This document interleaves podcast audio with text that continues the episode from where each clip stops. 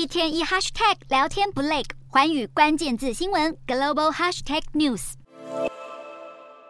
美国即将公布六月份消费者物价指数和生产者物价指数，在这两项关键通膨数据出炉之前，联准会鹰派和鸽派相继发表言论。市场方面，多数科技巨头表现不佳，但 Meta 因为旗下 Threads 用户破亿加持，股价势如破竹。美股四大指数全数收高。道琼指数劲扬两百零九点五二点，收三万三千九百四十四点四零点；纳斯达克上涨二十四点七七点，收一万三千六百八十五点四八点；标普五百微涨十点五八点，收四千四百零九点五三点；费半指数上扬七十三点八七点，收三千六百五十一点六零点。欧洲股市方面，投资人准备迎接企业财报季，也正静静等候美国即将公布的六月份通膨数据。欧洲三大股市小幅上涨，英国股市小涨十六点八五点，收七千两百七十三点。点七九点，德国股市上扬六十九点七六点，收一万五千六百七十三点一六点，法国股市微涨三十一点八一点，收七千一百四十三点六九点。以上就是今天的欧美股动态。